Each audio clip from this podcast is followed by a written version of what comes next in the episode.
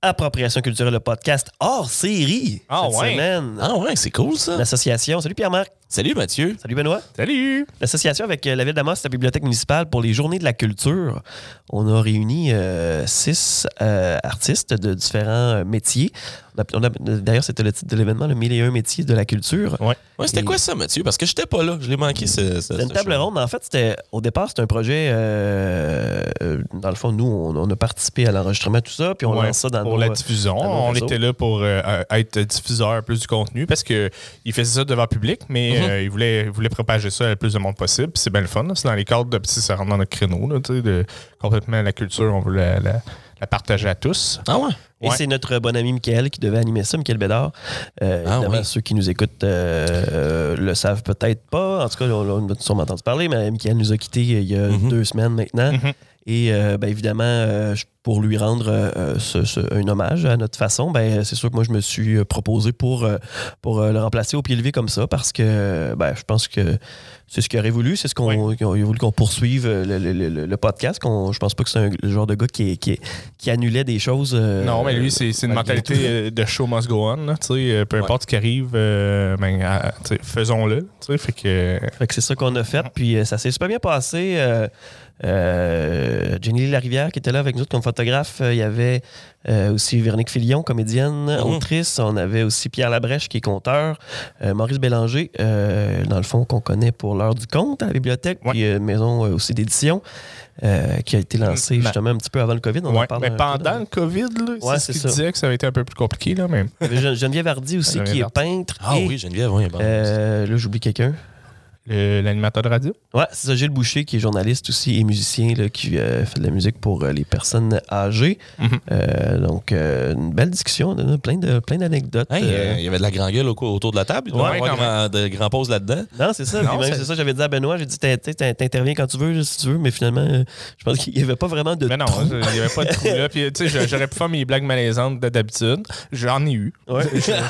J'en ai eu dans ma tête. là. Ça, ça aurait été très bien, mais en même temps, ben non, c'était le, c'est une discussion. Puis, tu sais, c'est- c'était voulu que les six se parlent comme ensemble puis qu'on, qu'on échange là-dessus. Fait que, Je pense que le constat qu'on a fait, c'est hein. que la, la culture, euh, il fait bon de, de- de- de- d'être artiste en- en- dans la MRC Abitibi. Tout le monde euh, s'entendait là-dessus. C'est pas toujours facile, puis il y, a des- il y a des embûches, mais euh, en, en gros, je pense que tout le monde était bien, bien attaché au territoire, puis euh, il n'y avait pas vraiment de regret euh, d'avoir choisi la région, euh, au contraire.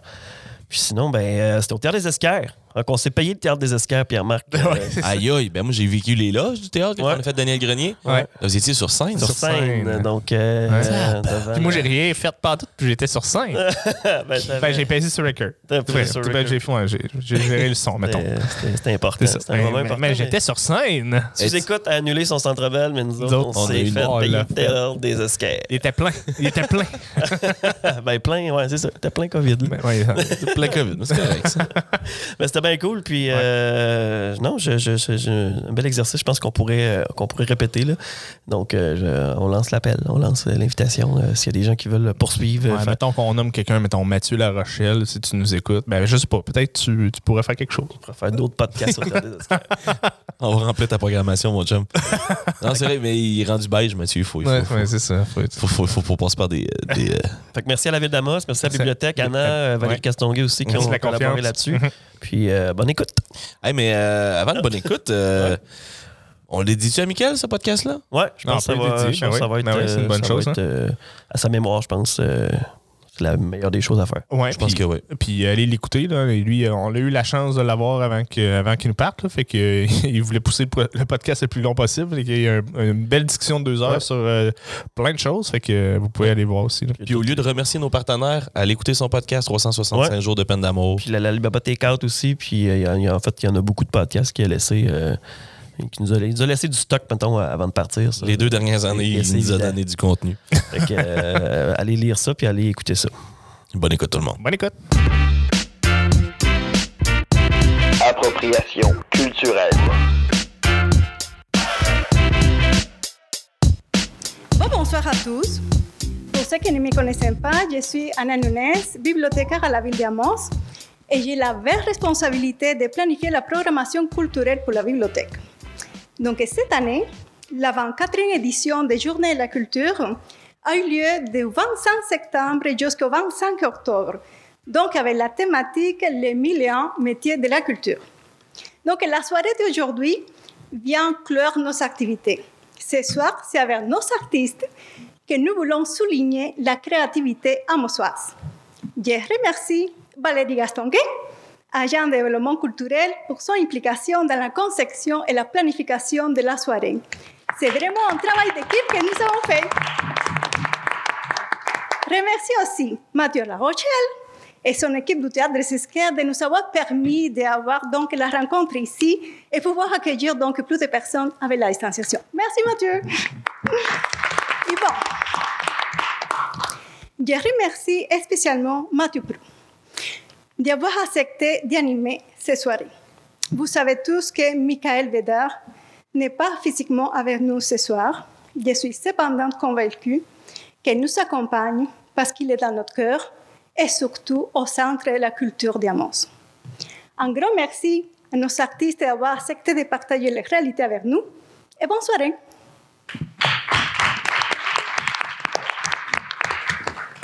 Ben, bienvenue tout le monde, bienvenue à cette, euh, ce, ce, ce, ce, ce balado euh, spécial pour les Journées de la culture. Donc pour ceux qui nous écoutent euh, dans leur voiture peut-être, euh, ben, je vous explique un peu le, le, concept. Dans le fond, c'est très simple. Donc on a réuni euh, quelques artistes du territoire de la MRC Abitibi de différents domaines. En fait, on a des gens des arts visuels, des photographes, on a même un journaliste, un musicien, un conteur, un comédien, une comédienne, et on va essayer d'échanger sur la réalité artistique, la réalité de la création culturelle euh, sur les territoires de la MRC Abitibi. Je me présente, pour ceux qui ne me connaissent pas, Mathieu Pro. Je suis euh, jeune travailleur culturel, euh, journaliste de formation. Puis, il me fait beaucoup, beaucoup plaisir d'être là pour remplacer mon très grand ami, Michael. Donc, je pense que grâce à... je sais qu'il aurait, aurait, voulu que ça se passe. Michael était un grand passionné de, de, la culture et des arts.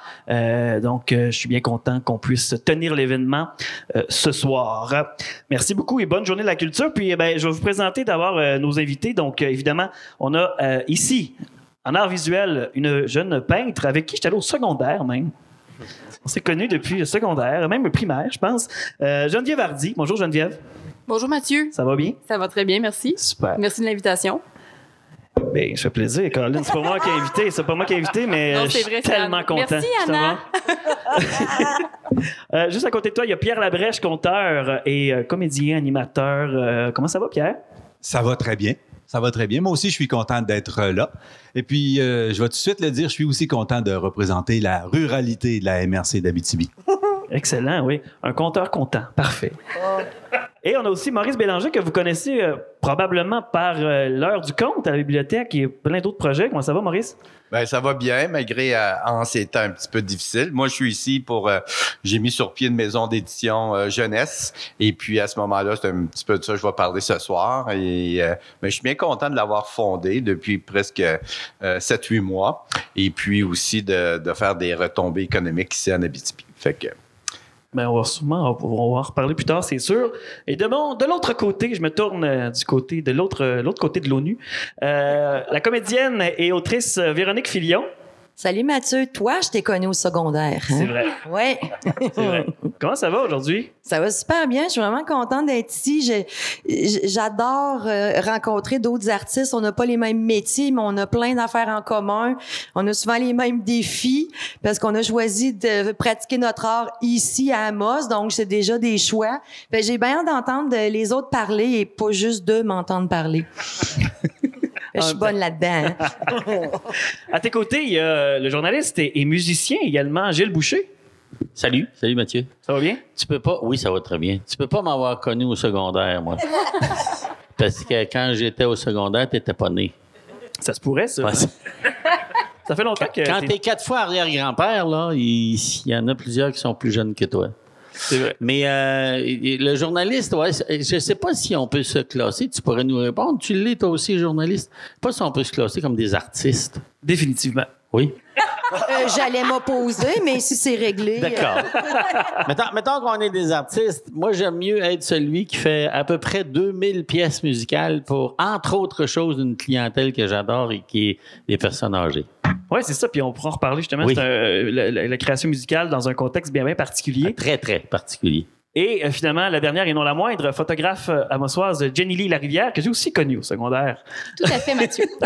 Comment ça va aujourd'hui? Ça va très bien. Je suis vraiment très contente d'être ici ce soir. Ben super. On va avoir beaucoup de plaisir. Puis, euh, j'avais le goût de commencer par une question. Puis on a peut-être un peu commencé. euh, je lance la première question. Pourquoi, euh, tu sais, on est vendredi aujourd'hui. Il n'y a même pas de vin sur la table. là. On a oublié ça. Désolé.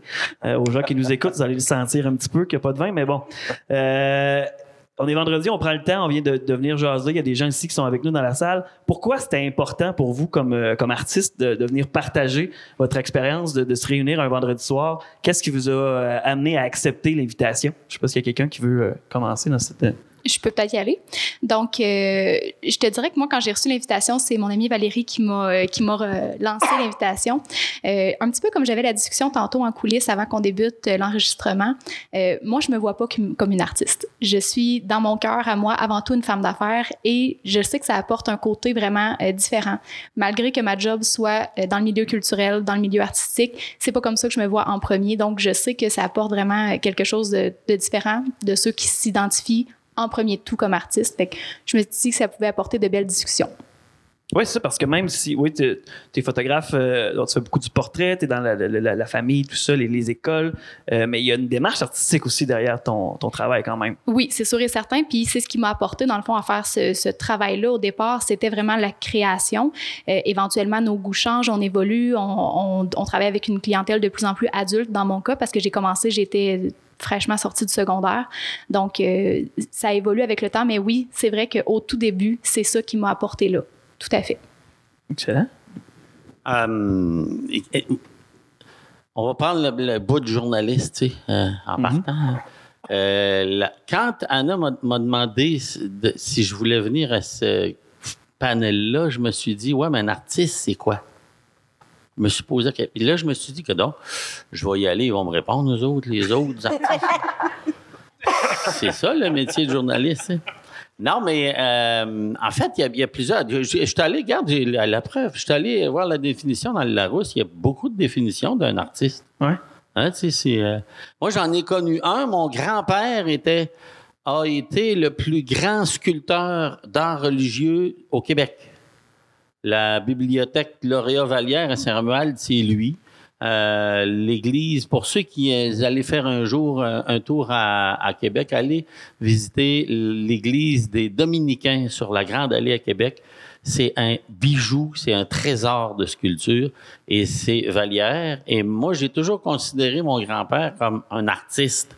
Mais tu sais, dans le fond, là, lui, c'était 8 heures dans la boutique le matin jusqu'à 8 heures le soir. Euh, ma grand-mère a passé sa vie à s'ennuyer dans la cuisine. Et c'était vraiment un artiste profondément. Et moi, je l'ai toujours considéré comme étant l'homme le plus intelligent que j'ai connu. Euh, puis il faut que je me surveille quand je me mets à parler de Laurier Vallière. C'est intarissable. Mais On va faire deux, trois podcasts là-dessus, certains. Ouais, c'est ça. Mais les artistes, pour moi, au départ, c'était un gars comme lui. Après, je me suis aperçu qu'il y en a bien d'autres sortes. Regarde, on en a quelques-uns ici, là. Alors, euh, c'est ça. Moi, je, je suis venu, je suis venu apprendre. Ah, puis comme journaliste, tu es en contact avec beaucoup d'artistes Oui. dans, ta- dans tes émissions, tout ça. Oui. Donc, tu as consommé beaucoup de culture. Puis ça, ça prend aussi ce côté-là aussi, les gens qui consomment puis qui, qui, qui Oui. publicisent aussi euh, la Ouais. culture. Ouais, à la rigueur, tu développes certaines amitiés. Tu sais, comme par exemple, on a perdu Michael, mais ça, c'est un autre paire de manches. Mais euh, il n'y a pas très longtemps, Jean-Nicole est décédé. Ben, je m'étais fait une amitié avec Jean-Nicole parce que je l'avais eu en entrevue et j'avais découvert un bonhomme absolument extraordinaire. Alors, euh, oui, on, on, les, on apprend beaucoup. euh, c'est un métier. On a, le, on a le métier pour ça. Mais c'est ça. L'art, ça sert à ça aussi, c'est de- de- de- de- d'évoluer dans la vie aussi. Quelqu'un qui. Véro, toi-tu. Euh, moi, pourquoi j'ai accepté cette belle rencontre du vendredi soir? C'est parce que je voulais pas rester à la maison avec les trois enfants. Alors, euh, et depuis que je suis maman, on me dit souvent, euh, j'ai pas de vie. Fait que je suis libre, moi, les vendredis soirs et les samedis soirs pour faire n'importe quelle discussion.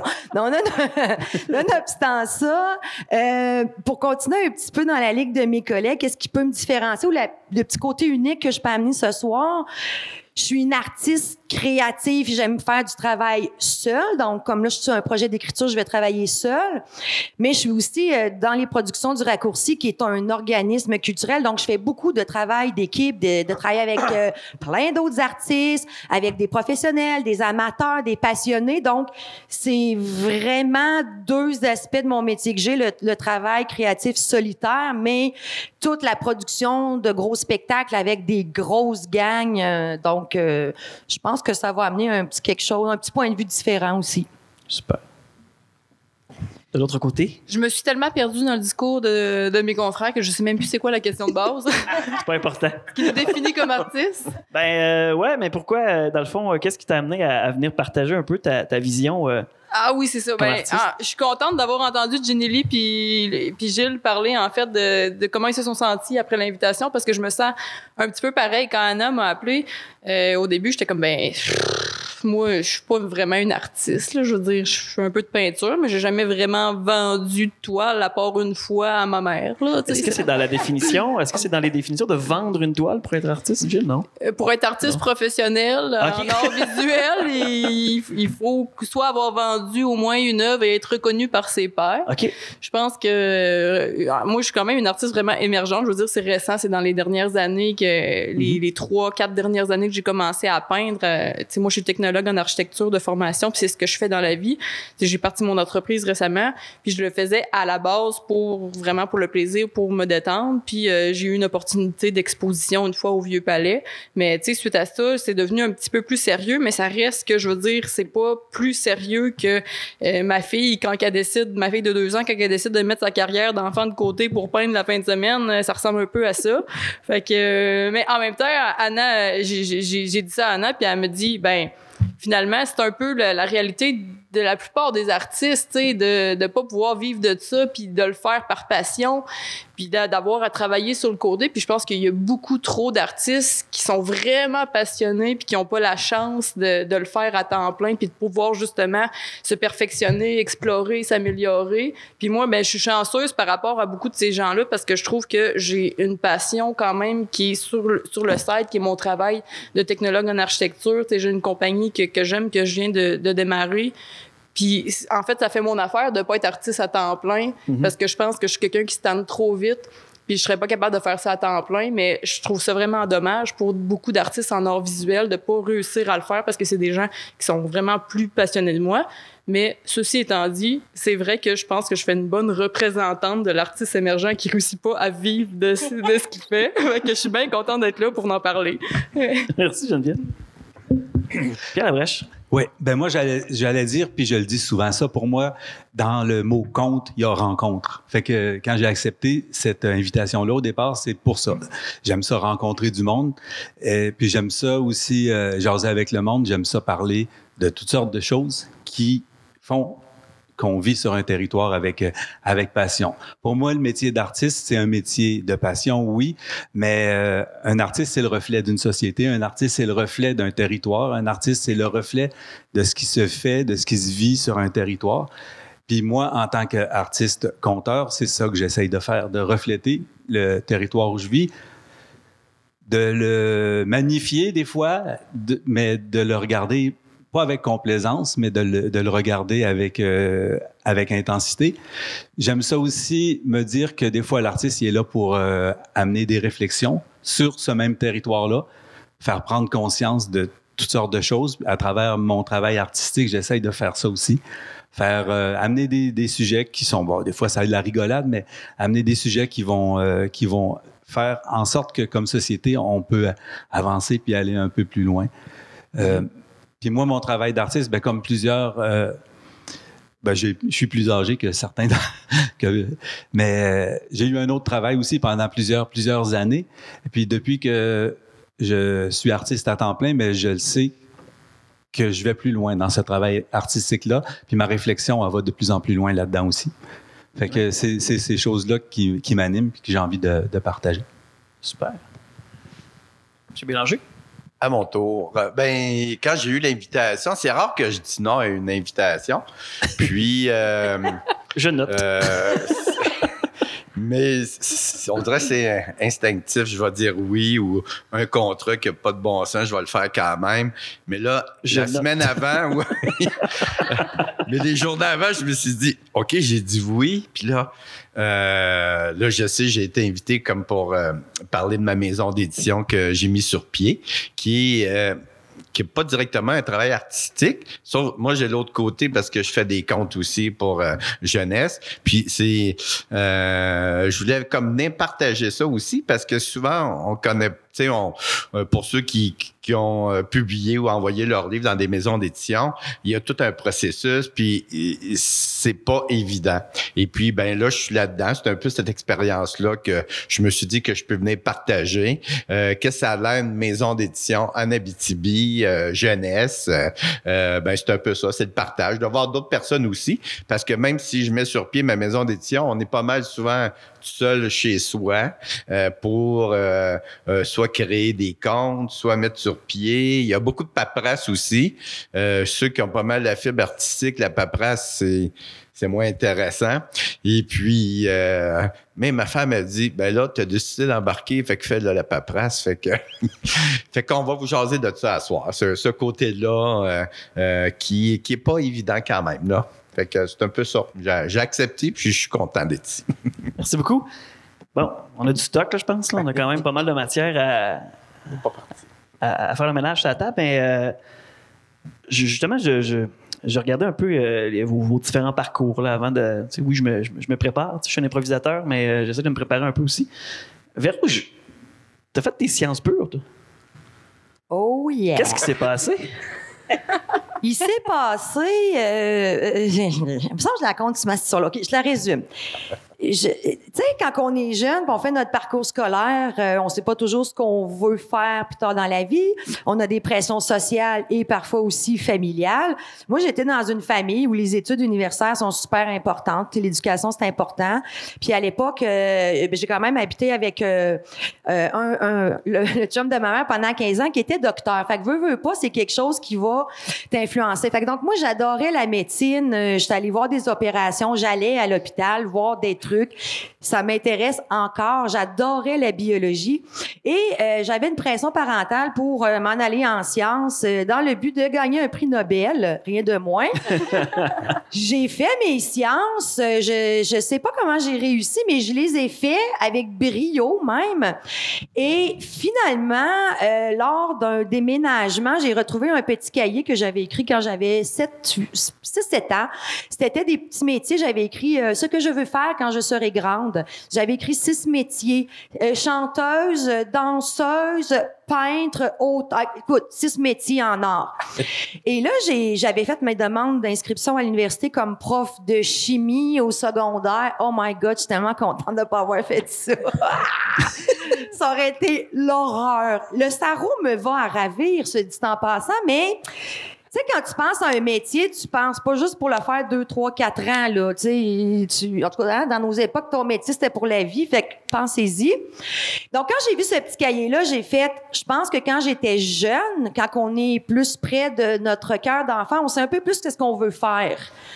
Euh, donc, j'ai décidé de tout abandonner et de vraiment euh, me désinscrire de l'université et changer de programme et, euh, et de pas le dire à mes parents naturellement parce que euh, c'est eux autres qui payaient les frais de scolarité. Donc, j'ai attendu et quand je leur ai dit, ça a été une très mauvaise nouvelle familiale, ça a été le drame. Et mes parents me disaient à l'époque, Ah, ça va y passer, c'est un trip qu'elle a eu, un peu comme tout le monde qui fait un an de voyage après le cégep, moi je l'avais pas fait. Fait que se sont dit, elle va retrouver le chemin de la raison, laissons-lui faire son petit trip artistique un an, mettons, puis après tu retournes en chimie. Mais euh, quand ils ont vu comment j'étais heureuse, bien, et j'étais dans mon élément, il n'y a plus jamais personne qui m'a gossé avec les sciences.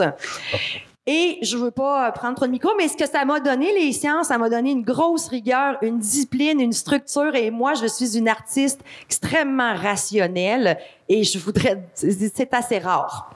Les artistes sont souvent euh, hors budget, euh, dans des délires parfois créatifs, mais quand c'est le temps de mettre en action ton idée, Euh, Il y a beaucoup de ballons qui dégonflent.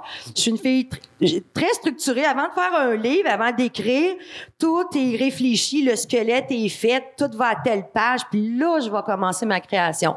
Fait ça m'a amené une rigueur scientifique dont je suis très contente, en bout de ligne. Je sais pas pour les autres, votre, votre jeunesse, euh, est-ce que vous aviez déjà la- l'attrait pour les, pour les arts ou ça c'est venu plus tard? Ou, euh? Si tu permets, euh. Véro, je suis vraiment contente d'apprendre ça. Pour vrai, entendre ton histoire, c'est entendre mon histoire. C'est la même chose.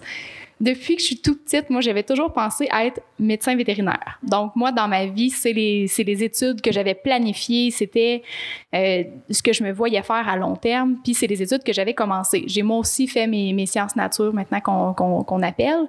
Euh, pour finalement me rendre compte, euh, suite à une chicane avec mes parents. Fait C'est comme- un classique hein, Ouais, quand c'est on ça, choisit hein? notre métier. c'était peut-être pas pour moi, puis je me suis dit que j'allais choisir quelque chose que j'avais découvert assez récemment, donc la photo, euh, pour les faire chenoute un peu, aller m'inscrire dans le cégep le plus loin possible, leur faire payer un déménagement, puis finalement, ben ça a bien tombé. C'est Moi, je sens qu'on va être vraiment encore plus amis, Jenny. Ben oui. J'adore ça. non seulement voisine, mais amie en plus. Oui, Hey, c'est merveilleux. fait que oui, mon histoire est vraiment assez calquée sur la tienne. Je trouve ça très drôle. Donc là, tu pars au collège Marsan, c'est ça, pour Exact. étudier en photo? Euh, dans le fond, moi, j'ai commencé euh, au Cégep du Vieux-Montréal et c'est en 2012. Donc, pour ceux qui se rappellent, c'est la grève étudiante. Et euh, le Cégep Marsan était pas, le, le Cégep du Vieux-Montréal, plutôt, était vraiment comme l'épicentre de cette crise. Donc, au moment où la grève a été votée, nous, on a été expulsés des classes à coups de chaise. Carrément, là, les, les- les jeunes sont rentrés vraiment dans les classes et nous expulsaient avec des chaises, des bottes à cap et tout ce que vous pouvez imaginer, ben c'était comme pire même. Fait que c'est comme ça que ça s'est passé. Moi, payant mes parents plutôt, payant un appartement à Montréal, euh, je me suis dit c'est pas vrai que je vais aller m'asseoir sur mon beigne ou aller manifester dans les rues pendant que mes parents payent un appart puis qu'il y ait rien qui se passe. Moi, c'était pas ma vision des choses. Euh, je suis quelqu'un d'assez travaillante, donc pour moi, c'était soit je retourne en Abitibi pour aller travailler ou soit je, trouve un plan B. Fait que c'est ce que j'ai fait. Je suis retournée en Abitibi pour travailler un petit peu le temps de me revirer de bord. Et c'est là que je suis rentrée au Collège Marsan. Donc, étant un collège privé, ben, j'avais l'option de choisir les cours que je voulais faire à ce moment-là. Fait que j'ai été capable de finir mon cursus à cet endroit-là par rapport à ce que j'avais déjà fait au Cégep du Vieux-Montréal, puis de le faire aussi en version accélérée. Donc, les choses qui me, qui me parlaient moins, qui venaient moins me rejoindre, euh, par exemple, la photo de catalogue ou ce genre de choses-là qu'on fait beaucoup à Montréal, mais qui pas du tout pertinent en Abitibi, ben j'ai pas fait ces cours-là. Ça m'intéressait pas, ça me parlait pas. Fait que été capable de, terminer beaucoup plus rapidement. Fait que dans le fond, pour moi, la, grève euh, a été euh, une bénédiction, tout simplement. Donc, Jenny Lee, ton plan en étant en photographie, c'était de revenir. Tu as fait tes choix de cours en, en sachant que tu voulais faire ta profession de photographe en Abitibi. Tout à fait. Pour moi, ça a toujours été euh, le, nerf de la guerre, si on peut dire. Il fallait que je puisse exercer mon métier en Abitibi. Euh, ça m'a fait rire aussi d'entendre ta liste de métiers parce que j'ai toujours été comme ça. Puis même encore aujourd'hui, je, suis comme ça. À toutes les semaines, je dis à mon chum, « Ah, je ferais ça dans la vie, moi. » Commencerait le temps que je me décide. Rendu à presque 30 ans, il faudrait que je me décide. Mais c'est ça, j'ai toujours eu euh, plusieurs idées de carrière. Je voulais être astronaute, policière. Mais c'est ça. Je, je voulais absolument être capable de pratiquer en Abitibi. Donc, déjà là, j'avais énormément de choses qui prenaient le bord. Être biologiste en Abitibi, c'était pas nécessairement très, très réaliste. Je, me, je me voyais euh, plonger sur la grande barrière de corail, mais elle se trouve assez loin, malheureusement. La, la grande barrière de corail de Pressac. Mais ça, c'est une, excellente question. D'ailleurs, la- l'attrait de la région, est-ce qu'il y a des gens ici qui ont regretté de revenir en région? Est-ce qu'ils auraient aimé vivre le rêve artistique montréalais? Euh, Ben, euh, pour euh, continuer de ce que vous avez parlé, puis parler peut-être de, la petite enfance ou qu'est-ce qui nous amène à faire les choix qu'on fait. Euh, je l'ai déjà raconté, mais je vais, je vais le raccourcir. Euh, J'avais une dizaine d'années, ben non, un peu plus jeune, peut-être 7-8 ans. Puis, bon, moi, j'habitais dans, dans Laurentides, Saint-Jérôme. Puis, il y avait des clowns qui, qui venaient au centre-ville. Fait que là, ma mère m'amène voir les clowns. C'est des clowns qui faisaient des, des clowns à ballon. Puis, je me souviens, je suis resté assis à côté d'eux peut-être euh, 15-20 minutes, puis ils m'ont jamais donné de, ballon. fait que là, fait que là, je suis retourné chez nous. Puis moi, j'étais en campagne, puis là, on avait comme des, des cars, euh, des, des, des, gros cars qu'on pouvait rouler dessus. Puis là, je me suis dit, je vais devenir clown. Puis moi, j'oublierai jamais un enfant dans la salle. Puis là, mais j'avais 7-8 ans, hein, ça, ça a comme mijoté, mijoté, mijoté. Puis finalement, j'ai, j'ai, euh, bon, j'ai étudié en cinéma, tout ça. Puis la mise en scène m'intéressait. Puis il y avait un cours de clown qui se donnait à l'école Louis Lapierre à Montréal. Puis finalement, j'étais allé faire ce cours-là. Puis là, j'ai, j'ai, c'est là que j'ai découvert mon clown Moridicus. Et puis, j'ai pas juste découvert mon clown, j'ai découvert la femme de ma vie parce qu'elle était dans le même cours que moi. Et puis, à ce moment-là, euh, on- bon, j'ai commencé à monter des pièces de table. J'étais arrivé en Abitibi. Puis, je suis vraiment content d'être arrivé ici. Puis, c'est ici que j'ai fait le plus de projets. euh, que si j'avais été à Montréal. Parce que, bon, on pouvait aller chercher des demandes de subventions. Je sais pas, la proximité était plus grande, là, en tout cas, d'aller dans les bibliothèques, dans les garderies à l'époque, dans les écoles. Puis là, vraiment, j'ai fait grandir mon clown, tout ça, euh, au travers euh, toutes les activités que j'ai pu faire. Fait que je trouve que la BTB, c'est un, un terrain de jeu. Il y a quelqu'un qui m'avait dit, la BTB, euh, le reculon, il il existe pas. Tu es juste sur de l'avant tout le temps, tout le temps, tout le temps. Puis effectivement, ici, ben, euh, j'ai pu comme euh, faire ma vie de clown, puis continuer encore aujourd'hui, là, quand même, puis m'amener jusqu'à à fonder cette maison euh, d'édition-là. Fait que je suis bien heureux d'être ici à. Il y a, il y a tellement à faire aussi. Euh, puis, mais de possibilités, je trouve. Sais, quand même, pour les artistes, là, euh, qu'ils soient professionnels ou, non, là, il y a tellement de, possibilités. Euh, euh, on, peut appeler les gens, on peut les embarquer dans nos projets. En tout cas, moi, euh, vraiment, euh, je suis- je suis vraiment heureux d'être ici. Souvent, pour la région, pour la témiscamingue c'est peut-être le bassin de population qui est moins grand, qui nous met peut-être des fois des pièges, des embûches. Est-ce que vous avez vécu ça aussi comme euh, dans votre parcours? Ou? Des embûches, pas, pas vraiment. euh, Dans, euh, c'est sûr, des fois, tu fais des demandes de subvention, tu les as pas, mais il y a toujours possibilité. Ben, c'est comme ça que j'ai commencé à écrire, moi, finalement, euh, mes premiers livres en 2014, parce que j'avais fait des demandes de subvention pour euh, monter une pièce de théâtre sur les peurs et les cauchemars. Puis ça faisait trois ans que j'étais refusé au Conseil des arts. Fait j'ai dit, pour moi, ça marchera pas. Puis, euh, j'ai dit... Mais là, je dis à ma blonde, j'ai dit, pourquoi j'écrirais pas un- un- une histoire sur les peurs et les cauchemars à place? Fait que là, j'ai écrit un monstre dans ma tête, puis là, ça s'est enchaîné euh, beaucoup plus vite que j'aurais pu l'imaginer. Donc, un, un échec amène une autre étape. Ouais, ben c'est ça le mot échec, c'est ça. Faut, faut vraiment avoir ça parce que comme artiste, on en vit tout, hein. euh, Tu sais que ça soit. Non, ça m'est jamais arrivé, moi. Oh, ben. Je fais toujours des succès. Bravo! mais je pense le mot clé pour l'artiste, mais pour les gens en général, c'est le mot persévérance. Hein? C'est sûr qu'après trois ans, puis ça, ça c'est rien. J'ai envoyé mes livres dans, comme je dis, dans 30 euh, maisons d'édition. J'ai eu 32 refus. Fait que là, tu dis, bon, euh, tu sais, on continue quand même. Puis là, whoop, je retravaille le texte, mais là, tu le mets dans la poste. Là, tu dis, je suis content peu importe ce qui arrive. Puis là, à un moment donné, il y a une maison d'édition qui t'édite. Fait que, fait que c'est, bien. Tu sais, c'est la persévérance, mais il faut, je pense, vous savez tous, hein, croire en ce qu'on fait, sinon euh, on va pas loin.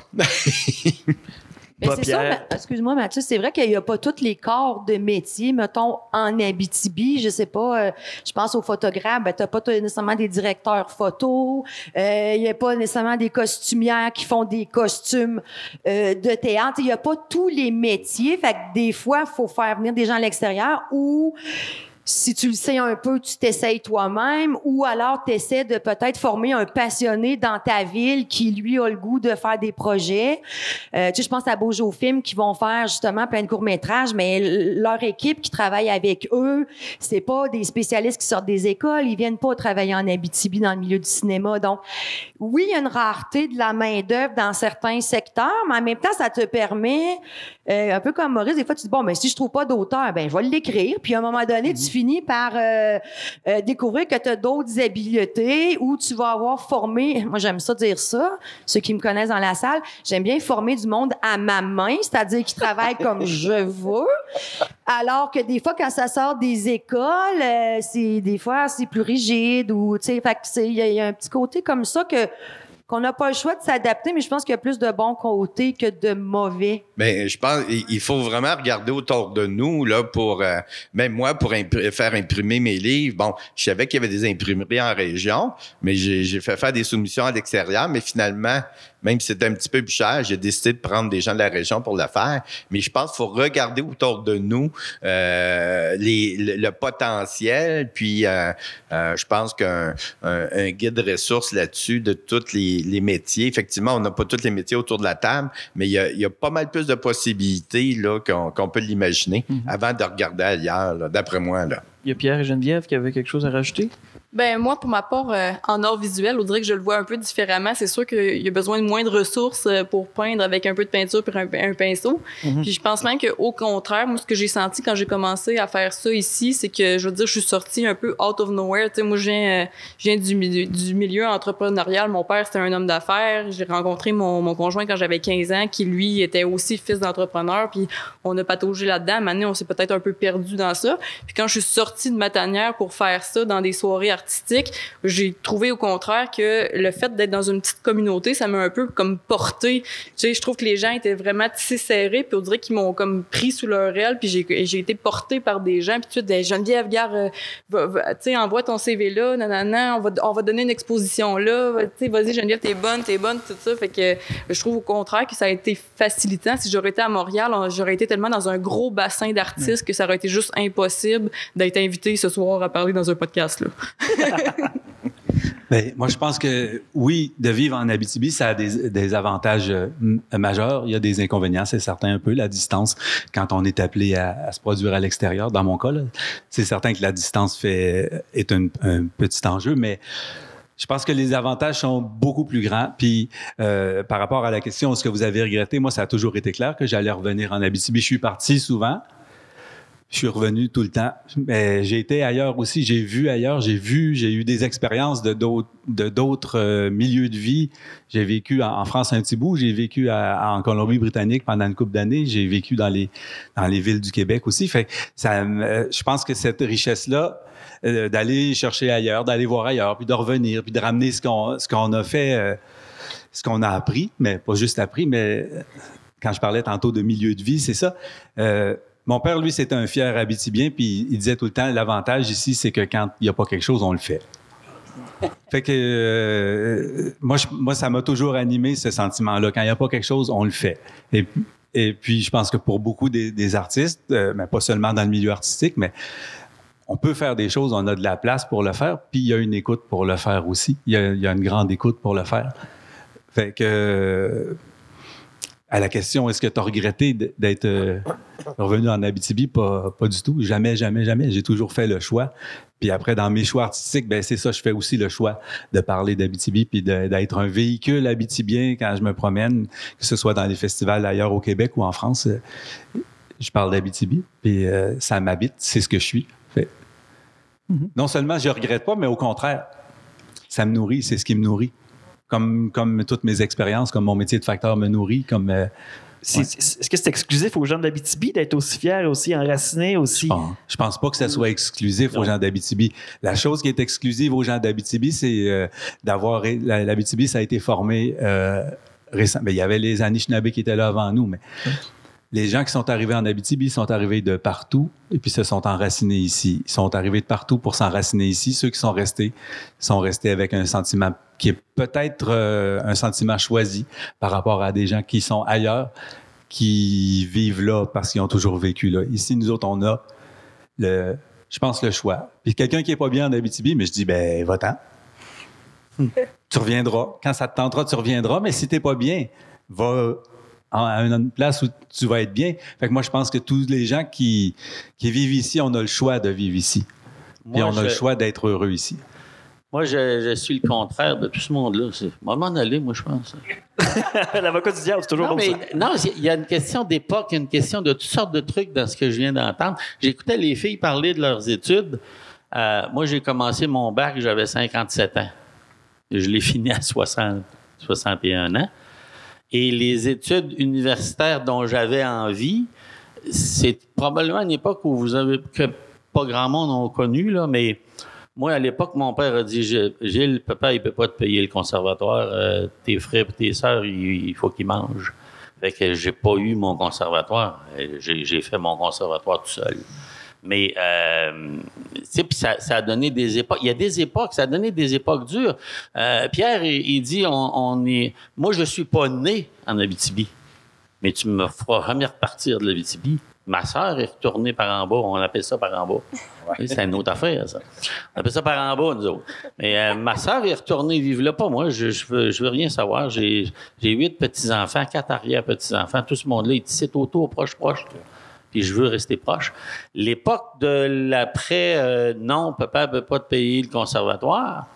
J'ai été comme semi-professionnel. Il n'y a pas un hôtel qu'on n'a pas fait avec un band à l'époque. Et euh, moi, j'étais le chanteur qui se faisait boucaner comme faux, là, parce que tout le monde fumait dans les hôtels. Hein? On sortait À belle pas dehors, cette on sortait pas dehors, allumer sa cigarette, on fumait ça en dedans. Puis il y avait, il y avait des petits stages à peu près hauteur comme la table. Fait que le chanteur il debout là-dedans, imagine la boucane. Où qu'elle est, tu sais. J'ai j'ai vécu tout ça, puis à travers ça, je regarde aller les gens de l'Abitibi, puis je suis de la vie de Pierre. Si on n'est pas bien ici, là, ben regarde, fais ta valise, puis va, va veiller ailleurs, mais euh, c'est rare, ça, que ça arrive. Et moi, j'ai actuellement, tu sais, il y, a- toujours un retour d'ascenseur quelque part. J'ai actuellement une petite fille qui est à l'université à Montréal, puis elle a d'or d'avoir fini pour s'en revenir dans BTB. C'est enraciné, celle-là. là. Mais vous là 10 ans, c'était pas comme ça, je pense. Ben, pour parler d'époque, justement, euh, là, je vais, je vais dévoiler mon âge, je suis dans la quarantaine. Donc, quand j'ai, j'ai, j'ai- non, mais je veux dire, quand j'étais ado ici, dans les années 90, il y avait une récession. Bref, moi, j'ai vécu une adolescence ici morose où il se passait pas grand-chose. Euh, c'était la mentalité de je fais mon secondaire 5, je peux-tu m'en aller au plus sacrant, faire mes études dans une autre ville? Et j'ai surtout pas l'intention de revenir. Moi, là, tout le monde de mon âge, on pensait tout pareil. On s'en va après le bal. C'était, comme un temps de prison que tu faisais. Tu disais à 16 ans, je vais pouvoir enfin partir d'ici. Et là, euh, je te dirais même 20 ans plus tard, ben c'est plus ça. Moi, quand je parle à des jeunes ados, ils ont plus hâte de s'en aller. Ils veulent euh, étudier, mais revenir, pratiquer. Ils aiment ça. Puis moi, je suis comme, hein, hein, ben voyons donc. Mais il se passe culturellement, et pas juste culturellement, économiquement, c'est mieux aussi. Il se passe plus d'affaires, il y a plus de projets, ça rattache les jeunes, ça donne le goût de revenir, parce que c'est pas vrai que tout se fait à Montréal et rien ici. Mais bref, c'est un. En tout cas, moi, ma génération, c'était on s'en va d'ici. Il n'y avait pas de fierté à être habitibien. Quand tu allais euh, dans les autres villes, tu disais pas que tu venais de l'Abitibi, tu disais euh, dans le coin de Mont-Laurier, puis t'arrêtais ça là, tu. Alors que maintenant, je suis comme Pierre, je suis. Moi, toutes mes œuvres, mon, mon, mon parcours artistique est centré. Mon sujet, c'est l'Abitibi, euh, précisément plus un peu plus Amos. Puis j'ai voulu développer la euh, par rapport à notre histoire. Ben, je me dis, moi, je l'ai pas eu. euh, cette fierté-là, j'aimais pas venir de la BTB, puis je veux pas que mes enfants passent par là, fait que je veux les rendre contents de la région. Mais je, je pense qu'il y a des cycles là-dedans aussi. Il y a eu des cycles dans, dans les années 60. Les gens sont partis. Après ça, les gens sont revenus. Après ça, il y a un autre cycle où les gens sont partis avec. euh, Peut-être t'es tombé dans ce cycle-là, mais c'est ça. moi, j'ai- moi, j'étais un hippie, fait que j'avais hâte de revenir. Mais ça, je trouve que c'est c'est peut-être une lacune de la région, c'est justement le fait de devoir aller ailleurs pour étudier. tu sais. C'est comme une ressource qui manque un peu, même en or. tu sais. Rouen, c'est moins pire. On dirait il y y a le deck en or, puis il y a les certificats en, en art plastique, en peinture, etc. Puis des fois, euh, une année sur on sait pas combien, ils vont l'avoir dans le campus d'Amos. Mais sinon, je trouve qu'il n'y a pas de ressources justement pour être artiste. Moi, quand j'ai découvert la Société des arts Aricana, je savais même pas que ça existait. J'ai fait, OK, oui, je veux être membre, tu sais. Puis sinon, je suis comme, ben, comment est-ce qu'on se forme? Tu sais, y a-tu des gens qui vont venir nous aider? Tu sais, moi, j'ai pas étudié là-dedans, je connais pas ça. Et je peux-tu avoir un mentor, quelque chose? Aidez-moi quelqu'un. Puis, tu Geneviève, ça nous prend ta démarche artistique. Mais c'est what the fuck, c'est quoi ça, une démarche artistique, c'est super dur à écrire. Puis finalement, c'est comme un processus, un cheminement que tu fais, puis tu finis par, te, dire, ben, tu sais, au début, c'est comme, ben, c'est beau ce que je fais, tu sais. Mais c'est pas vraiment ça. En art, c'est pas juste ça. C'est ton processus artistique, ta réflexion. Que- Qu'est-ce que t'es qui, toi? Tu tu veux nous transmettre quoi? C'est trop facile de juste faire quelque chose de beau. T'as-tu quelque chose à dire, tu sais? Mais si j'avais eu quelqu'un ou des, formations proches qui seraient données, ça aurait été plus facile, ça aurait été moins long faire ce cheminement-là. C'est ça, c'est c'est un petit peu le bobo, je trouve, de la BTB, c'est ça, là. L'isolement peut-être. On est pas, on est en contact, mais pas tant que ça, c'est ça finalement. Ben c'est le, les formations qui sont données, académiquement parlant, je veux dire, puis aussi les ressources euh, artistiques sont quand même limitées. Il y a pas de mentorat ou des choses comme ça quand tu es en art visuel. En tout cas, pas, pas à Amos. C'est des choses que là, je commence à voir que tu peux aller chercher peut-être en ligne ou, euh, euh, avec le musée des beaux-arts, des trucs comme ça, ou faire des, tu peux faire des certificats en art plastique en ligne, mais ça reste que je trouve ça dommage de, m'inscrire dans un programme de même parce que je trouve qu'en tant qu'artiste, ce qui te définit beaucoup, c'est ce qui t'entoure, c'est d'où tu viens, tes racines, ta région. Fait que d'être mentoré par une personne qui vient de Montréal, je trouve que ça, ça fait pas de sens, tu sais. C'est, quelqu'un qui peut pas te comprendre puis te dire, ben regarde, tu sais, Geneviève, je sais que c'est ça ton milieu, c'est ça qui t'entoure, c'est peut-être ça qui, qui va te pousser à avoir une réflexion qui a plus de sens, tu. On n'est pas capable d'aller chercher ça, on dirait. C'est sûr que toi, ton métier, il y a beaucoup de, de techniques parce que dépendant des formes d'art qu'on pratique, des fois, il n'y a rien qui va compenser la, la meilleure, le meilleur des baccalauréats ne, ne remplacera jamais l'expérience du terrain parce que, tu sais, mettons, au théâtre, moi, je l'ai beaucoup, beaucoup étudié au niveau théorique, entre autres, mais euh, quand tu arrives et tu gères 60 humains, là, il n'y a pas une école au monde qui va te montrer comment faire ça. Fait que ça, ben, t'apprends, c'est essai et erreur, puis quand tu pratiques l'art. Tantôt, écoute, Maurice le disait, les justifies de papier puis les demandes de subvention. Il n'y a pas un institut de formation là qui existe à la planète pour te remplir 40 heures de paperasse parce que euh, conçu par des bureaucrates qui sont pas artistes. Bon, j'arrête ma montée de lait. Mais ce que je veux dire, c'est que tu es obligé de faire un paquet de trucs autour de ton métier où tu pas formé, tu apprends sur le tas, c'est à force de le faire. Puis euh, c'est pas toujours le fun.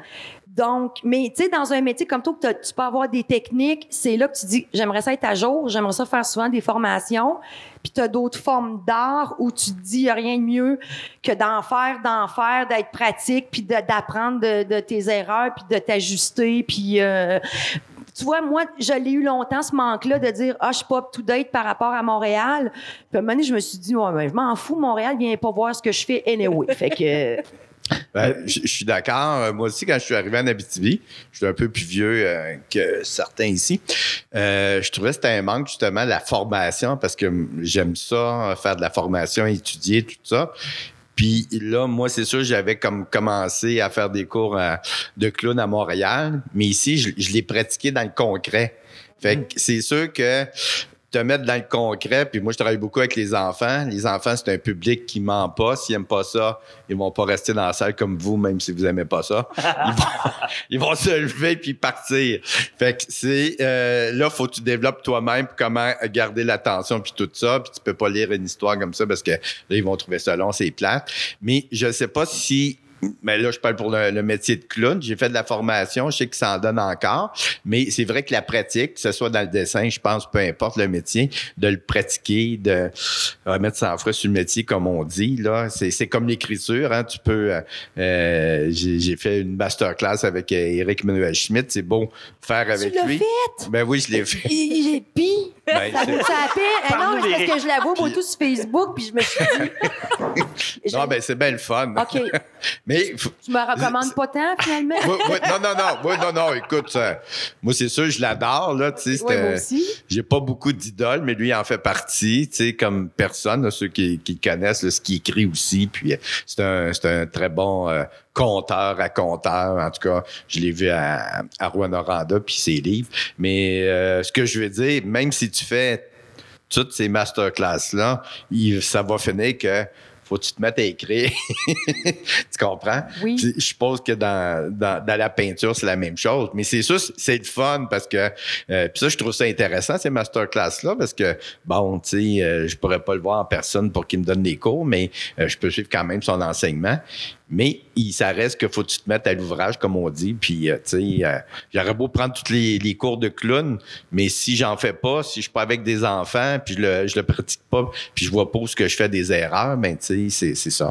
Mais je pense que de toute façon, la, la formation, on, on peut l'appeler formation continue ou de n'importe quelle manière, mais c'est de plus en plus accessible dans tous les dans tous les métiers, euh, artistiques ou non. Fait que euh, c'est à nous autres d'en profiter aussi, de- de- d'aller suivre des ateliers, même si c'est à distance.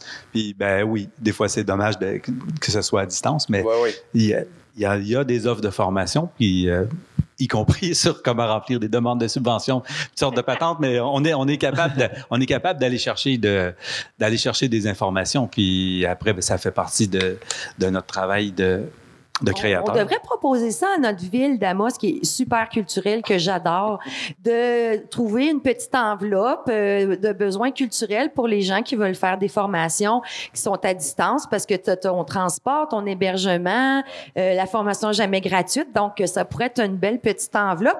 Je propose ça comme ça, Valérie, et mais de, un petit montant qui pourrait aider justement certains artistes à dire, je dois, je veux dans mon parcours suivre cette formation-là. Juste ça seconde. coûte de l'argent, hein?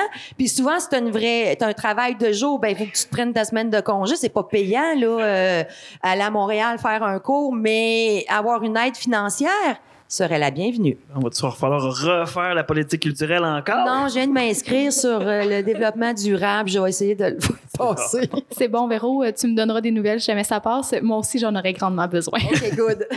Mais est-ce que, juste pour euh, juste terminer ce que tu dis, euh, c'est pas juste dans le milieu culturel qui est, qui est compliqué. Ben, j'ai travaillé, moi, à, à Maison de la Famille, à Malartic, puis on avait des formations à l'extérieur. Euh, les gens qui habitent à Montréal, ils n'ont pas besoin de prendre une journée avant puis une journée après. Tu sais, fait que c'est, global, je pense, une enveloppe globale en Abitibi pour faire de la formation dans le culturel, mais je l'ai vécu à d'autres places aussi. Des fois, on y allait pas parce que là, là, faut, faut que tu dormes à quelque part, puis bon, les repas, tout ça. Puis les gens qui habitent proche de ces centres-là, ils n'ont pas toutes ces dépenses-là non plus. Là. Fait que, mais Il y a- on pourra en faire un Il y, a une- il y a la petite voix dans ma tête qui s'appelle Mathieu Larochelle qui nous dit que le Conseil de la culture de l'Abitibi-Miscamingue offre euh, certains frais euh, pour les formations, entre autres. Donc, euh, Ah, contactez merci, votre, responsable du Conseil de la culture parce que vous pourrez obtenir de l'aide. Sinon, j'ai le goût, on parlait de, de formation, on parlait de, de, de- de- de création, euh, les étapes, les, les- les défis qu'on a. Euh, il y a un autre défi aussi en, région, j'en ai parlé un petit peu au début, c'est le bassin. Tu sais, on est quoi, 125 000 en Abitibi, 150? 140. 140.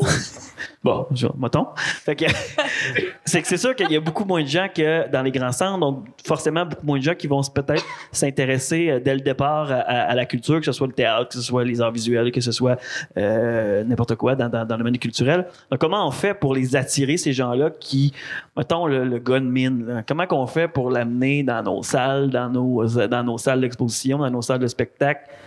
Y a-tu des trucs? Avez-vous, de- vous qui avez de l'expérience, euh, Monsieur Labrèche, Monsieur euh, Bélanger? Tu peintures un mineur. C'est vrai? ben, j'imagine. Tu l'intègres dans ton œuvre, hein, c'est ça. Non, mais euh, euh, c'est pas ma discipline pantoute, mais le théâtre s'est préoccupé beaucoup de ça. Euh, prends le théâtre d'été, entre autres choses. hein. Vois, les théâtres sont légers en crime l'été. Euh, Molière, là, c'est pas, c'est pas tout à fait là.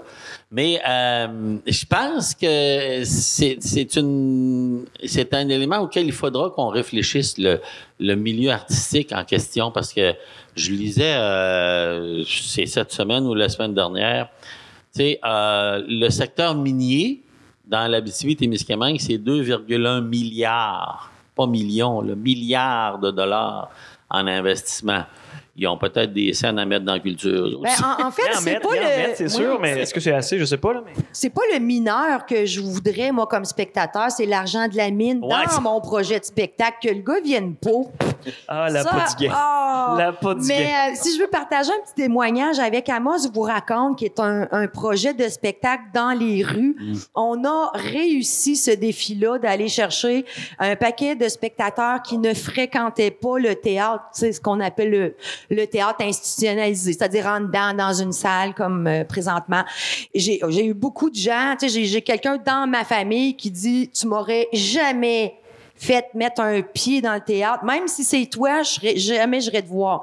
Mais là, on marche, on est dehors, c'est un autre contexte, puis c'est ce qu'on avait voulu faire avec Amos vous raconte, sortir le théâtre de la salle pour le mettre dans les rues, le faire voir, et la plupart de notre public, ce sont des gens qui, pour les rares, euh, une première fois qu'ils vont vraiment au théâtre, et ils aiment ça, puis ils se disent souvent, je pensais pas que c'était comme ça.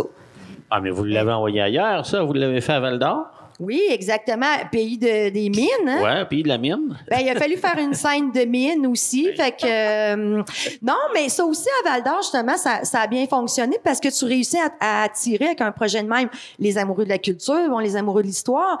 Mais puisque c'est dehors, en plein air, puis c'est, c'est vraiment, euh, euh, tu le vois, là, quand il y a un show, c'est pas subtil. Ben, ça fait beaucoup de bouche à oreille parce que c'est pas quelque chose qui est à l'intérieur d'une salle close que tu dis, ah, je l'ai manqué. Premièrement, ça dure un certain temps dans l'été, fait que il y, a un- il petit côté facile. Ça revient un peu à, à, toi. C'est quand on fait des spectacles, souvent, faut faire un show, deux, c'est fini. On peut pas faire 15, 20, 40 shows, mettons, comme à Montréal. Puis ça, c'est quelque chose qui est extrêmement frustrant comme artiste parce que t'es jamais vraiment bon au deuxième, mais tabarouette qu'au 45e, t'es quelque chose. Mais souvent, on on sera jamais là. Euh, donc ça, c'est une contrainte. En tout cas, au, au niveau du spectacle, puis la musique, c'est la, c'est pareil. On peut pas faire beaucoup de représentations. Mhm. Rapidement, tout le monde l'a vu, puis ils veulent d'autres choses. Sauf moi, Mais- Véro? Parce que je suis allée voir Amos vous raconte à chaque saison Oui, depuis la première Oui, année. on a des T'as passionnés. pas ça, encore c'est compris c'était quoi le punch à la fin? Ah, moi, je l'aime à chaque année gars, pareil, le punch. Puis on est allé pareil à Val d'Or, on l'a vu. Puis ça revient un petit peu à ce que tu disais, tu sais. On s'entend que mon chum, ex-mineur, est totalement pas le public cible du théâtre classique, mais on- a réussi avec ce projet-là à le faire triper. Puis là, je dis on parce que je, je l'ai traîné la première année de force, mais tu sais, il a embarqué dans ce projet-là. Il adore Amos vous raconte. Puis l'année prochaine, si vous le refaites, bon, on va y retourner. Puis on va continuer d'être là chaque année. C'est le type de projet, oui, qu'il faut mettre en place. Puis qui réussit, comme tu le dis, à aller chercher ces gens-là qu'on voit pas nécessairement. Mon chum, je serais jamais venu s'asseoir dans une salle de théâtre pour regarder une pièce de théâtre. Jamais. Mais je je pense aussi, Jenny, là, en tout cas, puis peut-être les autres artistes, justement, qui ont décidé de rester en Abitibi. Moi, je sais qu'au niveau du théâtre, il a fallu que je fasse le choix.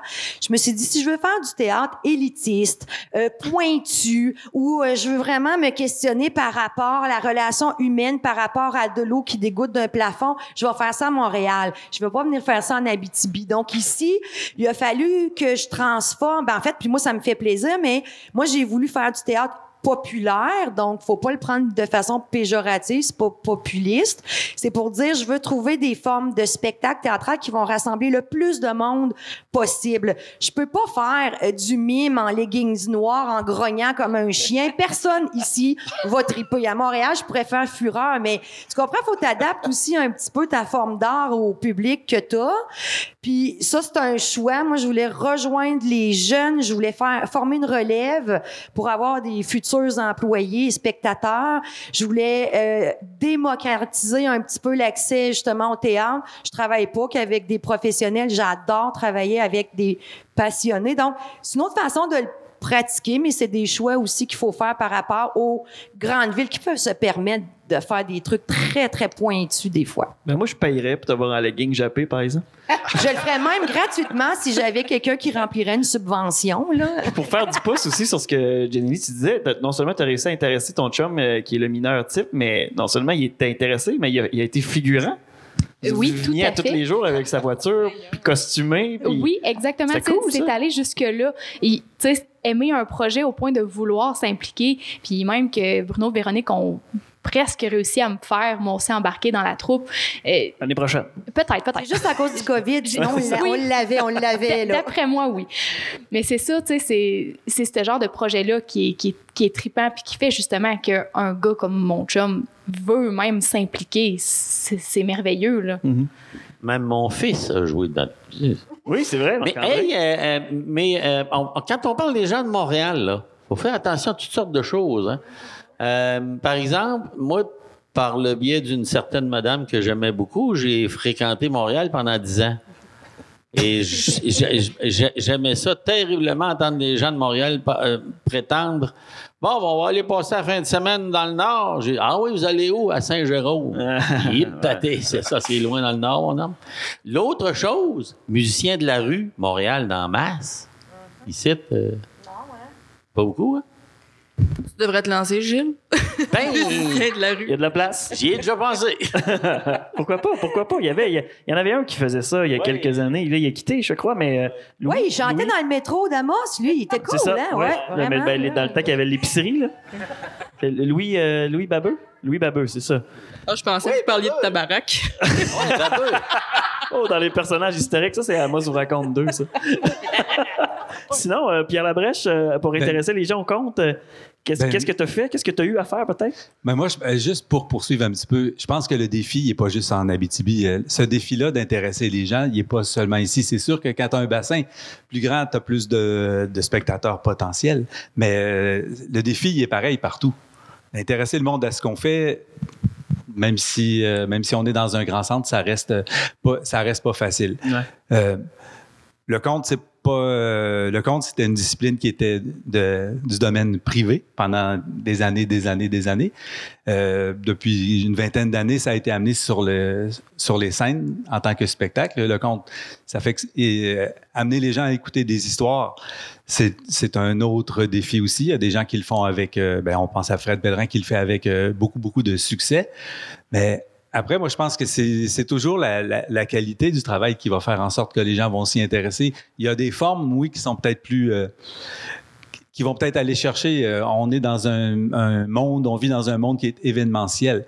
Euh, ce que vous faites avec Amos vous raconte ou avec Val d'Or vous raconte, c'est événementiel. Les gens vont vouloir s'identifier à un, à un événement, Euh, comme au Festival du cinéma, par exemple, entre autres aussi. C'est événementiel. Les gens vont embarquer là-dedans euh, de façon plus spontanée, peut-être, pour faire partie de faire partie de, de l'époque où on le fait nous autres aussi à la mode quand on fait nos spectacles euh, du mois de février. C'est événementiel. Les gens viennent parce que ah, la mode, il se passe quelque chose, euh, on veut, on veut aller voir.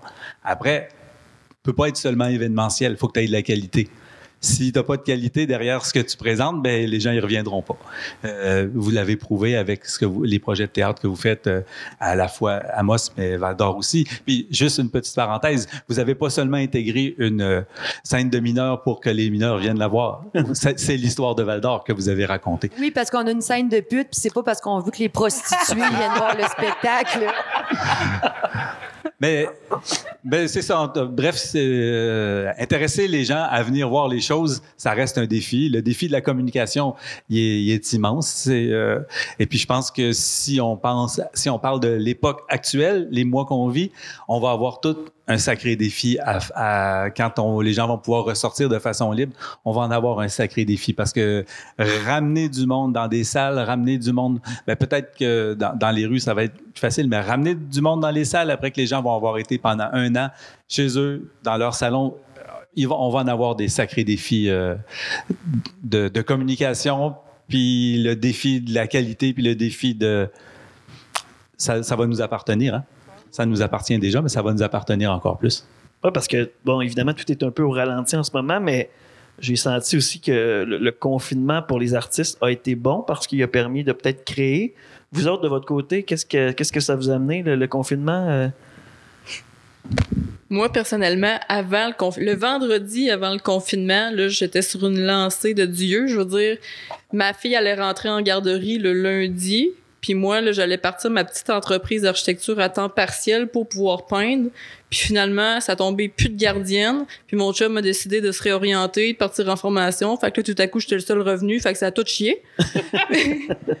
Mais euh, ça a du bon côté dans le sens où j'ai pas pu créer pantoute, j'ai rangé complètement mon matériel pendant ce temps-là. Tu sais, ma fille à la maison oublie ça, là, elle veut peindre avec moi, fait que ça marche pas pantoute.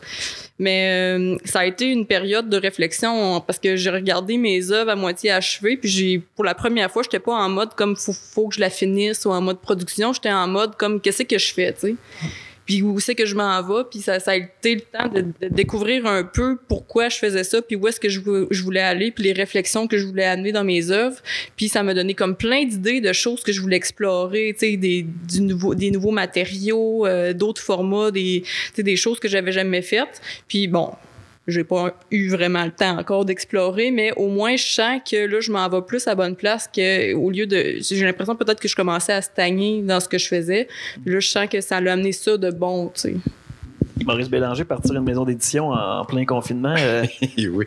Euh, je veux juste revenir aussi, deux hein? secondes sur euh, le public, comment on va le chercher. Euh, quand je suis arrivé à Abitibi, c'est sûr, c'était un défi euh, comme tel. Mais moi, c'est sûr, mon public, c'est euh, la jeunesse. Fait que c'est sûr, je me suis associé souvent, soit avec les bibliothèques. Je me souviens, le réseau Biblio, j'avais fait une tournée ici en arrivant. Euh, après ça, avec les maisons de la famille. Fait que les spectacles que j'avais fait, ben là, on ramassait les familles. On, comme à Arvon, et c'était plein, il y avait peut-être euh, 150 enfants avec famille. Sais, je pense faut... euh, c'est sûr, selon ce qu'on fait, c'est comme euh, Pierrot, les comptes, tout ça. Mais moi, je suis jeunesse, fait que j'essaie d'aller chercher, comme euh, je fais des comptes à la bibliothèque à Amos, mais puis là, je fais une tournée dans les centres de la petite enfance. C'est sûr que moi, ma mission, c'est de donner le goût de lire aux enfants. Puis c'est sûr, quand tu leur racontes des histoires, après ça, ils veulent prendre le livre puis regarder ce qu'il y a à l'intérieur. Fait que c'est sûr que pour aller chercher le public, c'est sûr, mon public, je suis allé le chercher de cette façon-là. Euh, mais ça, c'est personnel à moi comme, comme tel. Euh, partir de maison d'édition dans, dans pandémie, tant qu'à moi, quand le 12 mars est arrivé, euh, j'ai pas créé du tout. Euh, J'ai appris à faire du pain, la pâte à tarte, puis euh, j'ai fait un immense jardin. Fait que là, j'ai plein de nourriture. Mais, euh, mais je pense qu'il y en a beaucoup, je pense, qui n'ont pas vraiment créé pendant le, le, le, le temps de la pandémie. Mais la maison d'édition, elle était un peu comme stand-by parce que là, les imprimeries étaient, fermées. Les auteurs qui devaient s'associer avec moi, mais là, étaient plus sur le, le break, comme on dit. Puis, on, encore là, aujourd'hui, j'ai eu un courriel de, du Salon du Livre de Québec qui qui pense pas qu'il va avoir lieu. Fait que, tu sais, là, on n'est pas... on- Là, on est rendu en 2021, puis euh, euh, c'est au printemps. Fait que c'est... Tu sais, les Salons du Livre, quand tu as une maison d'édition, c'est important. Fait que ça, c'était c'est un peu inquiétant quand même, sauf que j'ai repris quand même. Puis même, je me suis jusqu'à demander est-ce que je devrais pas tout abandonner euh, comme tel, parce que j'avais laissé mon travail pour mettre ça en place. Fait que finalement, j'ai continué quand même, j'ai fini par publier, mais euh, euh, c'est pas évident. Là, il y a comme, là, bon, euh, je fais des salons du livre en virtuel au Nouveau-Brunswick, à, à Dieppe, puis euh, à Rimouski. Euh, mais tu n'es pas là présent pour vendre tes livres. Fait que c'est un, c'est une inquiétude, là, tu sais. euh, mais je suis là quand même. Pierre? Ben moi, j'a- j'allais dire, euh, dans mon travail de créateur, il il y a deux parties. Il y a la partie création et puis il y a la partie diffusion. C'est certain que la pandémie a à peu près arrêté toute la partie diffusion euh, d'un seul coup. Je devais partir en résidence de création à Saint-Élie de Caxton, puis ça a été ben, remis à l'année prochaine. Finalement, c'est- tel que tel. Mais, euh, fait que toute la partie diffusion s'est arrêtée. J'ai pensé à une alternative, euh, mais la Ligue nationale de hockey s'est arrêtée aussi, alors j'ai pas pu euh, jouer pour les Canadiens de Montréal. Ouais, il cherche un Ah, c'est un bon plan B, ça, Oui, c'est ça. Mais j'avais, le, bonheur, la chance, le privilège de, travailler sur un projet de création. Je venais de, de recevoir euh, une subvention du Conseil des arts et lettres du Québec, euh, le Fonds régional, pour travailler sur un projet de création. Fait que quand la partie diffusion s'est complètement arrêtée, ben, j'ai plongé dans le projet création. Puis finalement, c'est peut-être pas une mauvaise chose parce que le projet avance bien. Euh, Si en, en temps normal, je devrais commencer à le diffuser dans le réseau Biblio partout en Abitibi-Témiscamingue à partir de la semaine prochaine. ça vient d'être remis au printemps, mais tout ça pour dire que dans mon cas, j'ai eu le, le privilège d'avoir un projet de création sur lequel je pouvais travailler. Et puis moi, vu que je faisais déjà un jardin grand, je faisais déjà du pain puis de la tarte, ben, j'ai plongé dans la création. De l'autre côté, dans l'Ouest? Ben écoute, euh, dans l'Ouest, hein, euh, euh, Maurice, c'est- ça, tu as dit une phrase, genre- puis, puis euh, Geneviève aussi, tu te dis, je continue dessus, parce que au début, quand tout a arrêté, on savait surtout pas quand tout allait recommencer, puis quand tu es un artiste, euh, tu as un budget, là. Tu payes pas ton épicerie avec les applaudissements que tu as reçus du spectacle la veille. J'ai essayé, ça ne marche pas. Ils veulent tous de l'argent, donc faut en gagner. Puis j'ai l'impression que la pandémie va peut-être faire une espèce d'épuration. Il y a beaucoup d'artistes qui vont se trouver, j'ai l'expression, là, une vraie job, c'est-à-dire de se dire, regarde, euh, c'est trop difficile financièrement, c'est extrêmement sécurisant. Moi, je l'ai vécu de façon extrêmement stressée parce qu'on a, un, un- on a une équipe avec nous. Tu sais, je fais pas des projets tout seul. J'ai plein de monde avec moi. Puis tu as, cette responsabilité-là que tu veux pas mettre tout le monde au chômage. Tu veux faire des projets. Moi, ma forme artistique de spectacle, là, ça se fait pas en télétravail, puis ça se fait pas en Zoom. Puis on l'a fait cet été avec des masques. Puis moi, personnellement, j'ai pas aimé l'expérience du théâtre. C'est un peu comme le conte. C'est un, humain qui rencontre d'autres humains, puis je veux voir ta face, puis je veux voir euh, quand tu ris. Puis j'ai besoin, j'ai besoin de l'énergie des gens pour faire mon métier. Donc, ça a été très stressant. Puis nous, aux productions du raccourci, on, on a quand même un énorme budget de projet. Fait que de dire un donné, on ferme l'école de théâtre après 18 ans. On arrête Val d'Or vous raconte. On arrête Amos. Tu sais, tu passes de plusieurs, plusieurs argents de revenus à zéro. Zéro, là. Fait que tu fais, euh, on fait quoi? Nous autres, la PCU, c'était pas le rêve de notre vie. Fait que c'était pas une option envisageable. euh, puis étant donné que toutes les places dans la Ligue nationale avaient été comblées par Pierre, il a fallu que...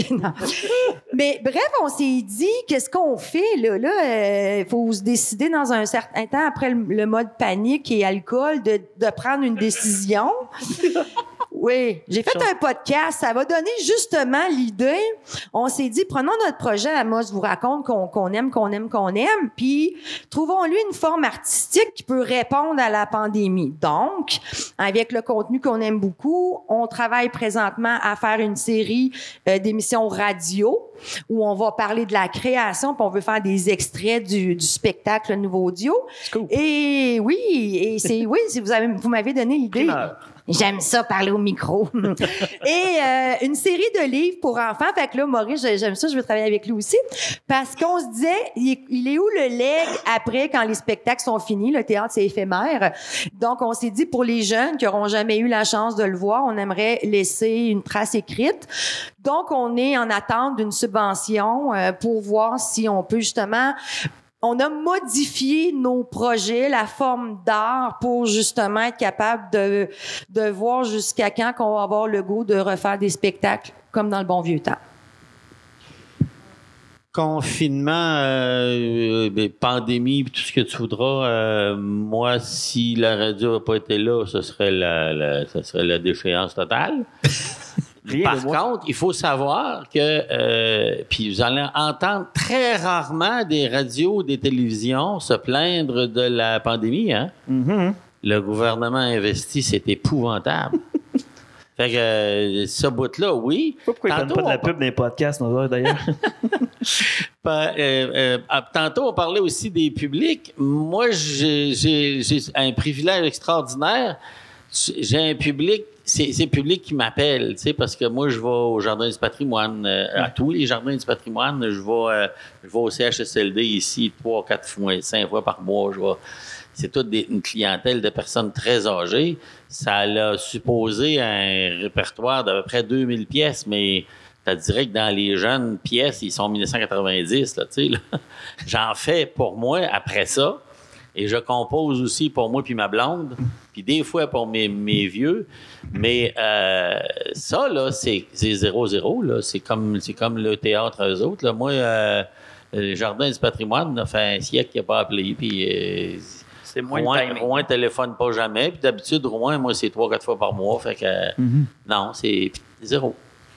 Et, et tu vois, euh, ma mère m'a dit une phrase vers la fin de la pandémie. Ma mère est d'un optimisme. Elle a un, un arc-en-ciel dans son cerveau. Elle me dit, Véro, Véro, elle dit, ça va aller bien, là. Ils ont déconfiné. Je dis, pourquoi ça va aller bien, maman? Elle dit, ben là, elle dit, qu'est-ce que les gens ont fait pendant le confinement? Ils ont écouté de la musique, ils ont écouté des podcasts, ils ont écouté des séries télé, ils ont lu des livres, il y avait des, des visites de musées virtuels. Elle dit tout le monde a consommé de l'art. Là, là, Véro, le gouvernement vient de se rendre compte comment toi puis ta gang, vous êtes important. Elle dit, vous là, il va en avoir de l'argent pour les artistes. là. La pandémie a prouvé que quand il n'y a plus rien, tout le monde consomme de l'art. Puis là, j'ai fait, ouais, c'est ça, maman. Si seulement. C'est si seulement, oui. Et toi, Jenny Lee, qui a une entreprise où, qui, qui met tellement le contact humain de l'avant, euh, comment comment t'as passé à travers?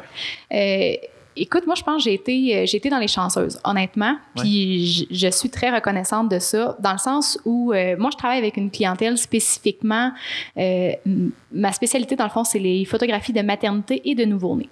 Donc, euh, d'un côté, ce que je fais, c'est très figé dans le temps, dans le sens où il y a une date d'expiration à une grossesse. On peut pas décider de la reporter puis d'attendre la fin du confinement pour faire nos photos de grossesse.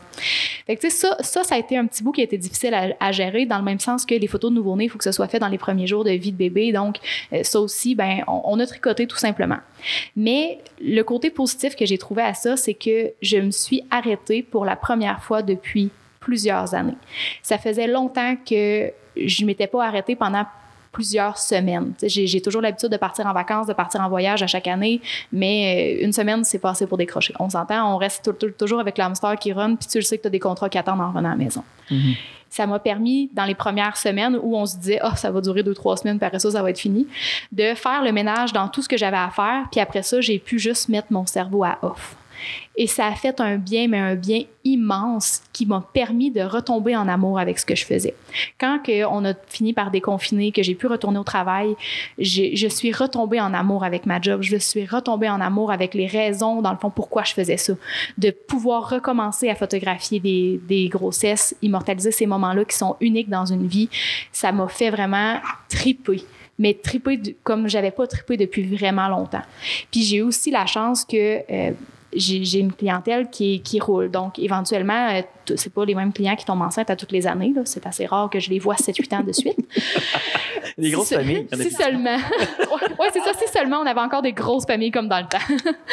Mais euh, mes clients m'ont quand même attendu, dans le sens où ceux qui ont euh, qui avaient une grossesse à immortaliser, ben si on a passé droit, on a tout simplement passé à la séance suivante. Euh, ceux que les bébés étaient rendus un petit peu trop vieux, ben on s'est adapté, on a fait quelque chose d'un petit peu différent. Mais mes clients m'ont attendu. Donc dès qu'on a eu euh, le go du gouvernement, sans vouloir faire de mauvais jeu de mots, euh, on était j'ai été vraiment comme assaillie de contrats. Euh, le mois de juin, j'ai presque pas dormi. C'est pas compliqué. Puis une chance, justement, que j'étais dans ce mood-là où je tripais de nouveau sur ma job parce que j'aurais pas passé au travers. Mais tous les contrats que j'avais eu en attente pendant ces, ces- quelques semaines-là, ben, j'ai pu les faire super rapidement au mois de juin quand on est sorti de ça. Puis ça m'a vraiment sais, un petit peu confiance ou je, tu sais, pas comment l'exprimer exactement, mais euh, de voir que les gens avaient attendu après moi, attendu puis avaient donc hâte que je puisse recommencer. Puis de quand j'étais prête à recommencer, ben les gens étaient là puis ils étaient prêts. Moi, ça, ça a été vraiment, je le vois vraiment comme juste du positif. Ça m'a permis de me reposer, ça m'a permis de remettre les pendules à l'heure, de retrouver l'amour que j'avais pour ma job, puis aussi la confiance que les clients me portent, que, veux, veux pas, dans la vie tous les jours, on se met toujours à douter. c'est- un classique. Mais de voir que les gens sont encore là après plusieurs semaines, plusieurs mois, ça, fait un petit velours. On va souhaiter que ça, soit le cas pour, pour aussi toutes vous autres autour de la table, puis euh, que tout le monde ait le goût de, vous revoir dès qu'on dès qu'on pourra. Même on le vit avec l'impro qui a repris euh, dans une certaine forme de distanciation. On sent que les gens sont heureux de, revenir euh, voir, euh, voir des shows, ça leur fait plaisir. Je pense que oui, un peu comme tu le dis, euh, ça, risque d'être quand même euh, plus positif, même si ça va être difficile, puis il y aura beaucoup de travail de communication à faire. Euh, c'est pas mal ce qui va compléter le podcast pour ce soir. Je sais pas s'il y a des questions du public. Pas tous en même temps. Mais euh, gênez-vous pas si vous avez des questions. Sinon, euh, pen- pensez à vos questions et euh, peut-être faire un petit tour de table, une petite conclusion rapide là, en quelques mots. Qu'est-ce qui, qu'est-ce qui, que- Ben, euh, vous pour inspire? terminer pour ma maison d'édition, ça va quand même bon train parce que j'ai quand même publié le dernier livre qui, qui, même si on n'a pas encore fait le lancement qu'on va faire à la bibliothèque d'Amos au mois de novembre, il sort quand même. Puis j'ai des demandes, fait que je suis vraiment sur un élan positif. Ben moi, je dirais, moi, j'ai hâte aussi de revoir le monde. C'est comme tout le monde, j'ai hâte de qu'on puisse se revoir en vrai, de, de proche, puis de partager des choses autant dans, dans ma création personnelle qu'avec les gens à, la motte. euh, Ça fait partie de ma vie. Tantôt, mon travail de créateur, il est pas, euh, il est pas segmenté en. Je suis compteur des fois, puis j'anime les shows à la mode d'autres fois, puis j'organisateur communautaire. Ça va tout ensemble pour moi. Puis j'ai hâte que, que tout ça revienne. Mais je suis assez d'accord aussi que ça fait du bien, cette espèce de, de pause obligatoire. Ça m'a aussi fait du bien de, de dire, OK, je, je me positionne où à partir de maintenant, puis j'ai envie d'être encore plus euh, actif, je pense, dans ma carrière d'artiste compteur pour les, pour les prochaines années. Ben moi, euh, en fait, j'ai créé mon petit club d'artistes. euh, Puis demain, c'est notre première rencontre euh, au Vieux Palais. On se rencontre entre artistes peintres pour euh, peindre ensemble, créer, s'inspirer, se partager des techniques aussi. Puis d'ailleurs, j'invite les gens euh, qui sont intéressés par l'art, qui veulent en faire, à, à devenir membre de la Société des Arts Aricana, puis à joindre à nous. C'est un samedi par mois. Puis vous allez pouvoir profiter de l'expérience d'autres artistes peintres, etc. Bien, merci. Eh bien, nous, euh, ben moi et Production du Raccourci, comme j'ai un peu parlé tantôt, on continue de faire des projets artistiques. On va juste explorer d'autres formes. Et j'adore ça parce que comme artiste, on doute, on aime, on se tanne vite, on aime se renouveler. Donc, euh, je, je trouve ça extrêmement stimulant que de continuer euh, le- le- de mes projets, mais d'une autre forme. Je vais m'amuser autrement. Puis, euh, et- mais j'ai quand même vraiment très hâte de remettre mes bottines et d'aller dans la rue et de pouvoir faire des câlins à 100 personnes si ça me tente. Merci. Merci, Véro. Prêcher pour mon clocher. euh, en attendant, les artistes de toutes les disciplines, euh, il y a toujours la radio euh, où vous pouvez venir jaser euh, tous les matins. Je suis là.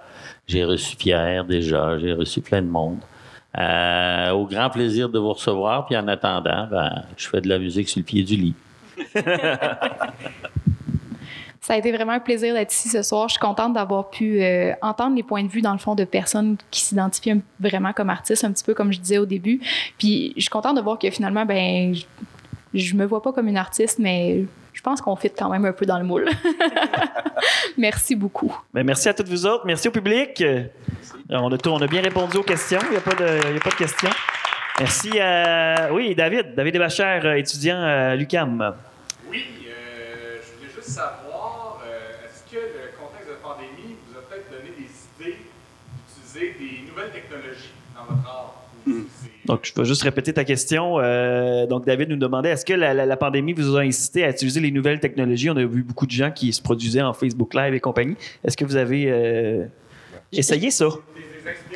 Inspiration J'ai pensé à des, j'ai pensé dans mes nuits de long délire insomniaque de la pandémie du début, comment renouveler le théâtre? J'ai pensé à plein d'affaires. J'ai pensé à faire des, des petits théâtres. Euh, T'as ton acteur dans une cage de plexiglas, une famille. à- J'ai essayé. Hey, j'ai conçu des shows malades dans ma tête, mais je me disais toujours. Là, on fait cet effort-là. Pourquoi? Pour trois semaines, cinq mois? Moi, si le gouvernement me dit qu'il n'y a pas de show pendant cinq ans, ah, là, mon, je vais spinner sur développer une façon de faire du théâtre en respectant. Mais là, euh, c'est tellement incertain. Les chiens en leggings, ça va être là. Hein? Ouais, c'est ça. les- ouais. Puis tu dis, tu le sais, David, le développement, la recherche, mettre en, euh, en idée ton idée, c'est quasiment ça le plus long. Fait que, un coup, tu as inventé ta- ton plexiglas théâtral, puis là, après ça, euh, tu n'as plus de besoin, tu fais... euh. Donc, euh, c'est ça, j'ai pensé à des choses, mais comme on est encore dans un incertain, c'est difficile, en tout cas, moi, j'ai trouvé ça difficile de créer des nouvelles formes. Pierre? Ben moi, j'allais dire, euh, je la trouve super intéressante cette question-là parce que euh, pandémie ou non, euh, on nous invite à être de plus en plus numérique, on nous invite à, repenser nos formes de création aussi. Puis moi, c'est quelque chose qui, oui, me trotte dans la tête depuis un petit bout de temps. Comment je peux faire en sorte pour, euh, me rapprocher des gens euh, sans être là? Puis là, je parle pas seulement d'une diffusion en Zoom ou en Facebook Live. La création qui inclut le numérique, la création qui inclut la technologie, mais mon défi à moi, c'est un défi, euh, j'allais dire un défi de manque de connaissances technologiques.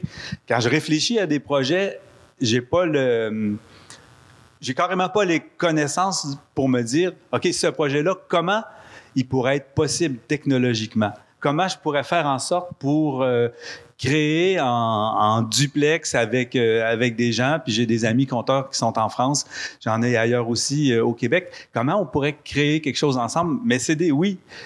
Ce sont des questions qui me trottent dans la tête depuis un bout de temps, avant la pandémie, puis encore plus, évidemment, dans une situation qui nous oblige à se tenir à distance. Après, euh, comment je vais réaliser ça? Ben là. À suivre.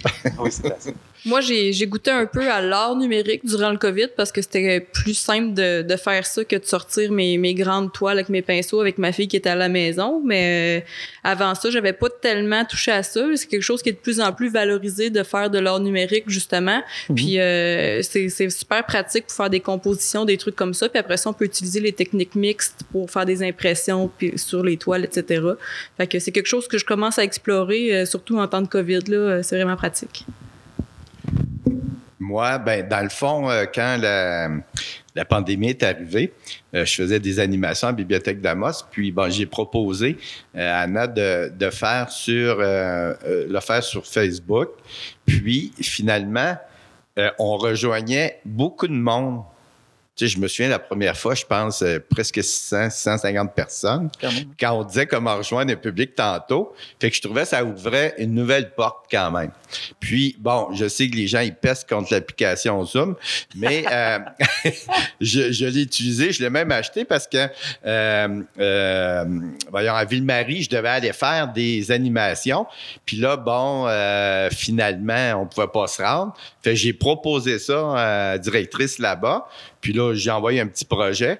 Fait que finalement, plutôt de faire quatre animations, j'en ai fait 32 par l'application Zoom. Puis là, je me suis dit, je vais vérifier si ils ont aimé ça ou non. Fait que j'ai fait un petit questionnaire que j'ai envoyé à chacun des, des, des, euh. Puis là, ils m'ont répondu. Puis je vais vous dire que c'était, c'était très positif. Même si c'était juste, puis moi, vous savez, je suis clown, je bouge beaucoup. Mais là, j'étais devant mon, mon écran, mais je me suis dit, je vais-tu me casser la gueule? Je- puis ça va-tu être pourri? Puis, finalement, il, il, surtout que je parlais du sujet de euh, la maladie d'Alzheimer, puis des maternelles 4 ans jusqu'au quatrième année.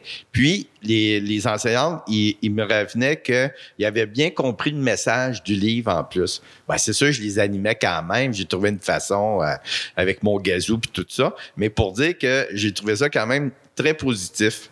C'est peut-être pour ça que là, ben, j'ai pu faire des animations à, Dieppe et à Rimouski parce que euh, j'ai pu voir. Parce que là, on peut pas le voir, le monde. Fait qu'il faut penser autrement aussi. Fait que, c'est une autre façon de rejoindre le public. Puis je vais vous dire quand même, avec l'application Zoom, je pouvais parler aux enfants. Ils pouvaient me poser des questions. Puis c'est sûr, c'est pas comme si j'étais là. Puis là, puis comme la façon dont j'ai terminé ma tournée dans les CPE, mais j'avais une visière. mais sauf que quand même, plutôt que d'avoir le masque, ben la visière m'a permis de garder une distance puis de, de quand même faire euh, mon animation. Puis je peux pas dire que ben c'est sûr j'étais tanné à un moment donné là, mais quand même, tu sais, mais euh, mais c'est ça, je trouvais que c'est d'autres façons. Puis euh, j'ai trouvé ça intéressant, puis le résultat était positif. Puis comme quand on a fait les animations de, euh, pour les comptes, eh, on rejoignait des fois 400-500 personnes. C'est quand même du monde, là, que on n'aurait pas rentré dans la bibliothèque. Fait que c'est ça, c'est c'est positif. L'affaire pour les 20 prochaines années, je ne sais pas, mais tu sais, ça suit. Nous autres, on pense peut-être qu'il y a des technologies comme numériser les acteurs, comme le capitaine Hiergeau, on s'est dit, on pourrait le mettre sur un genre d'écran où, tu sais, comme Star Wars, ça apparaît et on sauverait du salaire. Donc, c'est vraiment quelque chose, David, qu'on pense, euh, des fois, remplacer l'humain comédien par un petit bouton, puis ça faciliterait probablement beaucoup les projets. Je sais, ça s'en vient bientôt ici. Je suis si difficile que ça à gérer, Véro. Non, ça va, Mathieu, t'as beaucoup mûri depuis le secondaire. Ben, merci beaucoup. Euh, Vanessa, question.